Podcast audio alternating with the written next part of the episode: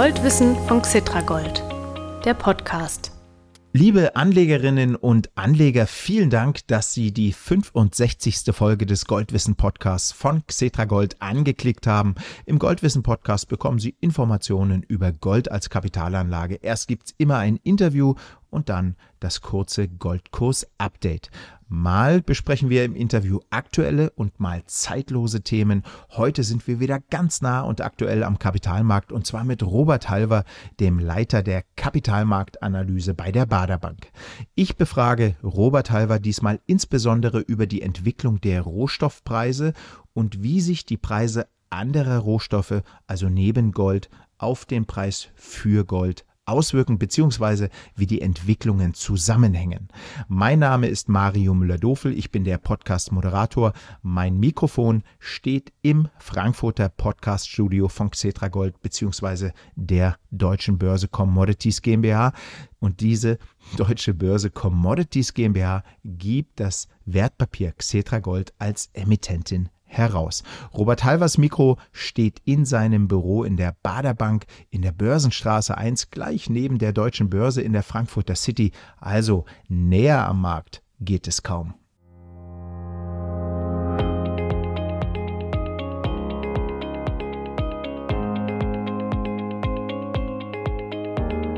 Guten Tag, Robert Halver. Schön, dass Sie sich zugeschaltet haben. Herr Müller-Dofel, ich freue mich, wieder bei Ihnen zu sein. Dankeschön. Herr Halver, in diesem Gespräch mit Ihnen möchte ich gerne die Brücke von Rohstoffen allgemein hin zu Gold im Speziellen schlagen. Gold ist ja auch ein Rohstoff, aber eben doch keiner wie die meisten anderen Rohstoffe. Wie sieht's denn momentan aus, ganz allgemein bei den Rohstoffpreisen? Ja, wir müssen auf die Weltkonjunktur schauen. Die läuft ja noch nicht so rund und das ist natürlich ganz klar. Das hat auch dann ein Tribut zur Folge bei den Rohstoffen, die ja relativ niedrig dann notieren. Schauen wir nach China, da ist ja eine ganz klare Wachstumsstelle zu beobachten. Mhm. Wer wollte das bestreiten? Das drückt auf die Metallpreise. Beim Rohöl ist es genauso, definitiv. Wenn die Weltkultur nicht läuft, kann der Ölpreis auch nicht massiv steigen.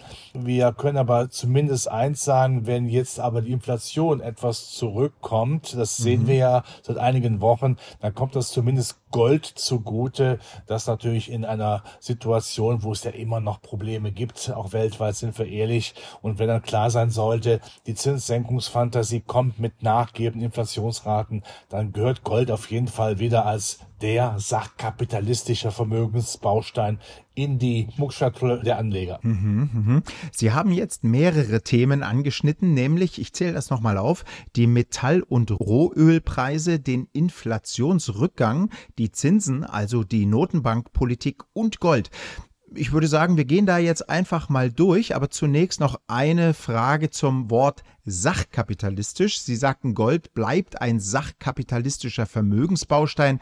Was bedeutet sachkapitalistisch?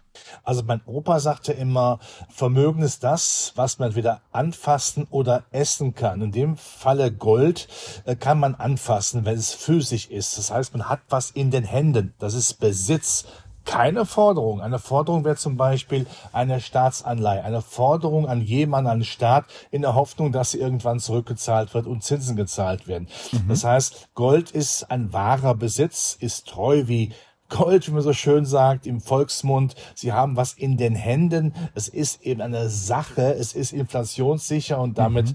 ja, für mich einer der interessantesten Vermögensbausteine überhaupt. Ja, vielen Dank. Habe ich verstanden.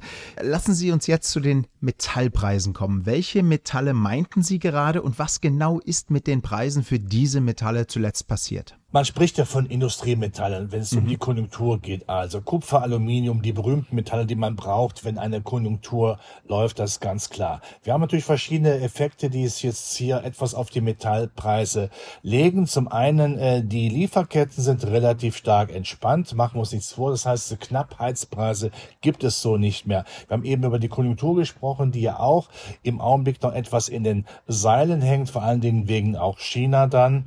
Und wir dürfen auch sicherlich sagen, da das Geld ja etwas teurer geworden ist durch die Zinserhöhung der Notenbanken, ist ja auch der Drang in die Anlageklassen und in dem Fall auch in die Anlageklasse der Metalle nicht mehr besonders stark. Und das drückt natürlich definitiv äh, auf die Metallpreise. Kupfer ist ja der Konjunkturrohstoff neben Öl, also das Konjunkturmetall, das man ja definitiv braucht. Hier gibt es eine gewisse Preisstabilisierung, weil es aber in Peru einfach zu wenig Investitionen in die Minenprojekte gegeben hat. Da kann man sagen, da ist Kupfer ein bisschen so der, ja, der Einäugige unter den Blinden, aber ansonsten mhm. ist der Metallpreissektor im Augenblick sehr schwierig. Ja, Sie sagten soeben, dass es eine Erholung der Weltkonjunktur braucht, damit die Industriemetalle wieder im Preis steigen. Könnte diese Erholung im Jahr 2024 kommen? Ja, davon gehe ich aus, aus diversen mhm. Gründen. Erstens, wir haben natürlich weltweit weiterhin eine massive Schuldenaufnahme. Sehen wir in Amerika, in China. Wir werden es auch nach dem Haushaltsstreit in Deutschland sehen, in Europa. Es wird ja da etwas dafür getan oder viel dafür getan, damit eine Wirtschaft auch in puncto Infrastruktur, Digitalisierung besser wird. Also die Standortqualität werden ja angehoben. Das ist das eine. Das andere ist natürlich, in Amerika haben wir ja eine Zinssenkungsfantasie, auch bei uns. Und Amerika, das Soft Soft Landing ist damit ja unmittelbar verbunden. Wir wissen ja alle, in Amerika kann man hier einen bestehenden Kredit relativ zügig umswitchen, umschachteln sozusagen in günstigere Zinsen. Das macht durch sehr viel Sinn. Dann ist auch mehr Geld verfügbar, um äh, wieder auszugeben. Und das dritte, der dritte Aspekt ist natürlich China. China ist zwar ein Supertanker, den man nicht so schnell drehen kann, aber äh, die Chinesen wollen natürlich auf keinen Fall ich sage es mal so überspitzt, bürgerkriegsähnliche Zustände riskieren. Sie werden ihre Finanzpolitik, ihre Geldpolitik auch massiv sicherlich anwerfen, damit die Konjunktur dann besser wird. Und das wird dazu führen, dass diese Nachfrage und Investitionsschwäche in der ja, globalen Auto- und der Maschinenbauindustrie, in der Elektroindustrie dann ausfallen wird. Und wir mhm. dürfen eins nicht vergessen, gerade beim Thema Klimaschutz brauchen wir auch Metalle auch Kupfer zum Beispiel. Das, mhm. das ist unverkennbar. Ja, der sogenannte kleine Bruder von Gold, das Edelmetall Silber, ist anders als Gold ja auch ein Industriemetall. Trifft das, was Sie soeben über Industriemetalle gesagt haben, auch auf Silber zu? Ja, und immer mehr, weil der mhm. Klimaschutz, wir sprechen da ja von Solaranlagen, von Windkrafträdern, da braucht man definitiv dann auch selber für Solaranlagen, ich habe es gerade gesagt, für Sensoren in der in den Windturbinen, bei der Elektromobilität definitiv auch. Und hier wird ja auch Silber auch zerstört. Das heißt, es ist nicht recycelbar, es ist dann teilweise auch dann weg, ja. Und äh, das macht natürlich Sinn. Auf der einen Seite braucht man Silber und es ist dann immer weniger verfügbar. Das heißt, der kleine Bruder sollte eigentlich immer größer werden. Ja, also ich will nicht sagen, dass es gleichwertig ist, das Silber mit Gold, aber wenn wir Silber eben auch brauchen, dann muss man sehr klar erkennen, Silber ist eigentlich viel zu billig. Ja, ja. Gut, sprechen wir jetzt über Rohöl. Sie hatten vorhin schon angedeutet, wo da die Reise hingeht, nämlich tendenziell abwärts. Rohöl wird auch das flüssige Gold genannt. Wie entwickelt es sich äh, mittelfristig vielleicht auch und was steckt dahinter? Ich habe den Eindruck, dass die OPEC Plus, also mhm. die alten OPEC-Staaten Russland Interesse daran haben, den Ölpreis nicht unter 80 Dollar fallen zu lassen. Wir wissen ja, die Saudis brauchen das Geld zum Aufbau ihrer Infrastruktur im eigenen eigenen Land für die Zeit, nachdem die fossilen Brennstoffe dann verschwunden sind. Die Russen, ja, leider Gottes brauchen sie Geld für ihren Ukraine-Krieg. Also von daher versucht man eben mit Produktionskürzungen die 80 Dollar zu halten. Aber man muss auch sagen, ich erwarte jetzt keinen Dollarpreis, der Richtung 100 oder sogar darüber geht. Mhm. Äh, denn äh, auch das ist klar, das ist die Erkenntnis ja aus den äh, Ölpreisschocks äh, von 73 und 79. Wenn das natürlich passiert, wird natürlich dann, wird die ganze Welt versuchen, natürlich viel stärker eben wieder auf Kernkraft zu setzen, auf Kohle. Das Fracking in den USA würde wiederbelebt und da kann man also auch nicht überreizen. Von daher kann man sagen, in der Spanne zwischen 80 und 100 Dollar wird äh, der Ölpreis gesehen wohl wissen, ein Restrisiko gibt es immer, weil Öl ist der politischste Rohstoff überhaupt. Also sehr stark durch die OPEC, durch die Ölstaaten dann ja in eine andere Richtung gesteuert. Ja, ja, ein politischer Rohstoff oder ein politisches Metall ist sicherlich auch Gold. Kommen wir zu Gold jetzt. Äh, Sie haben vorhin gesagt, das ist ein sachkapitalistischer Vermögensbaustein. Was bedeutet die aktuelle Situation und Ihre Konjunkturerwartung für das Jahr 2024 für das Edelmetall Gold? Ja, Gold ist ja immer eine sichere Anlageform, der sichere Hafen. Wir haben ja zwar einen Nahostkonflikt, aber zum Glück muss man ja sagen, eskaliert dieser Konflikt nicht. Das ist natürlich negativ für Gold, weil Gold immer dann gekauft wird, wenn man sagt, na ja, was soll man noch kaufen, wenn Krisen da sind, dann nehmen wir am besten Gold, das ja seit 6000 Jahren einen sehr starken Sicherheitsaspekt hat. Aber ich wiederhole mich gerne, der Nahostkonflikt scheint nicht zu eskalieren. Es werden Gefangene ausgetauscht, Geiseln ausgetauscht. Das ist schon mal sehr positiv. Aber was für Gold spricht, ist ganz klar, wenn die Wende der Zinswende jetzt immer stärker einsetzt, ist natürlich dann der große Konkurrent zu Gold auch immer schwächer. Wir haben ja jetzt lange Zeit gesehen, dass eine Renaissance von Zinsen gab, ein Begriff, den wir ja lange im Duden gar nicht mehr gefunden hat. Jetzt findet man ihn wieder, aber äh, wenn die Zinsen herunterkommen sollten, ist natürlich dann die Wehrkraft der Alternativanlageform Zinspapiere gegenüber Gold natürlich nicht mehr so stark. Und das spricht natürlich dann definitiv dann für Gold. Und es gibt einen zweiten Zusatz dazu, wenn in Amerika die Zinsen fallen, dann wird auch der Dollar eher nachgeben und wir kennen ja das berühmte Jungthema, diese berühmte Verbindung schwacher Dollar, starker äh, Goldpreis. Das heißt, mhm. es wird dem Goldpreis sicherlich nochmal auf die Füße, ebenso dass man sagen kann, 2024 endgültig wird eben dann auch nachhaltig die Marke von 2000 Dollar je Unze äh, dann nach oben durchbrochen und so dass man also auch als Goldanleger keine Sorge haben muss, dass der Goldpreis nochmal dramatisch fällt. Ja, ja, und da sind wir ja in diesen Tagen auch an der 2000 Dollar Marke auch äh, darüber hinaus. In den vergangenen Wochen hieß es häufig in ja, Fachmedien auch, dass die Notenbanken, die internationalen Zentralbanken da ihre Finger im Spiel hätten und auch weiter fleißig Gold kaufen. Können Sie das bestätigen? Ja, das kann man bestätigen. Man sieht das nach wie vor, dass mit einer Schnur gezogen auch von den Notenbanken Gold gekauft wird. Insbesondere auch von den Notenbanken, ich sage es mal so, die vielleicht nicht die größten Freunde von Amerika sind. Man kann da sicherlich äh, arabische Staaten nennen, aber vor allen Dingen die Chinesen. Man kann es so ausdrücken, sie betreiben eine gewisse Unabhängigkeitsbewegung von US-Staatspapieren. Ich kann es ein bisschen nachvollziehen, denn Amerika macht ja so viele Schulden. In jeder Sekunde kann man sagen, etwa 100.000, knapp 100.000 US-Dollar mehr. Wow. Äh, da kann man schon mal die Frage der Bonität äh, stellen.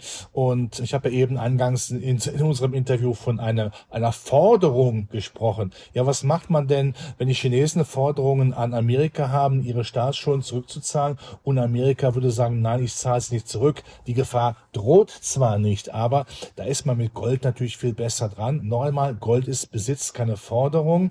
Und natürlich darf man auch äh, sicherlich eine gewisse Nickeligkeit der Chinesen unterstellen. Sie wollen natürlich den Amerikanern nicht jeden Kredit geben, ja, ja. indem sie Staatspapiere kaufen. Von daher setzen sie auf Gold, um eine alternative Waffe nutzen zu können, die auch Vermögenscharakter hat.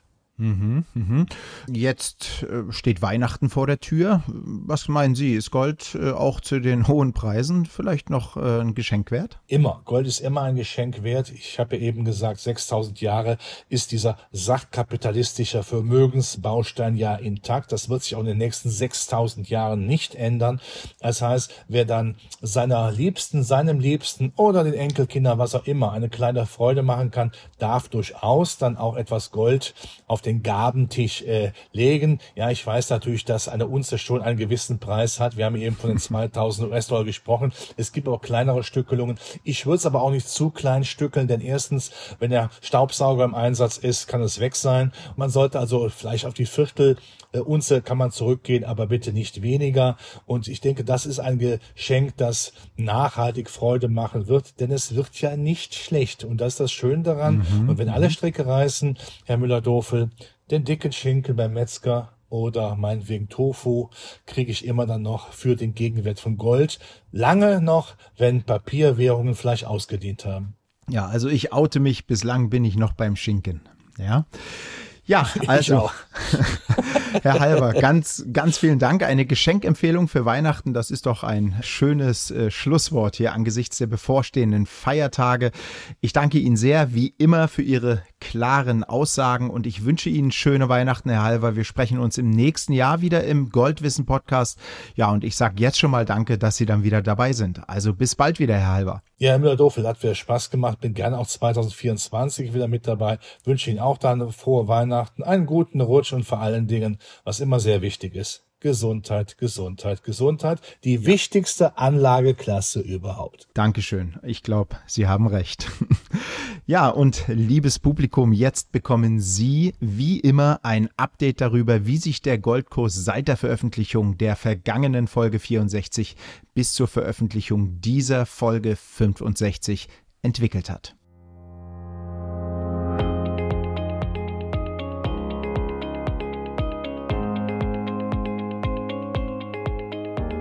Die vorige Goldwissen-Folge 64 war ausnahmsweise nicht in der Monatsmitte erschienen, sondern etwas verspätet am Dienstag, den 21. November. In den acht Börsentagen bis zum 30.11., dem Nachmittag vor dem Erscheinen dieser Folge, ist der Preis für eine Feinunze Gold an der Börse kräftig gestiegen. Nämlich um 3,3 Prozent auf rund 2040 US-Dollar. Der Dollar ist die Haupthandelswährung bei Gold und in Euro um 3 Prozent auf rund 1870 Euro.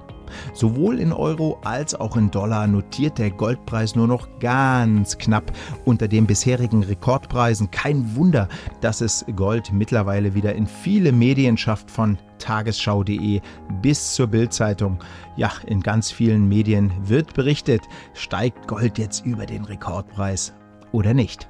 Die Xetra Goldanteile übrigens, die den Goldpreis in Euro abbilden, notieren ebenfalls nur knapp unter ihrem bisherigen Rekordhoch. In den vergangenen zwölf Monaten hat das Wertpapier Xetra Gold rund 10% an Wert gewonnen. Und seit die Deutsche Börse Commodities GmbH Xetra Gold vor fast genau 16 Jahren auf den Markt gebracht hat, haben Investoren, die seither in Xetra Gold investiert sind, damit rund 240% Wertzuwachs erzielt. Ja, das kann sich mal wieder sehen lassen.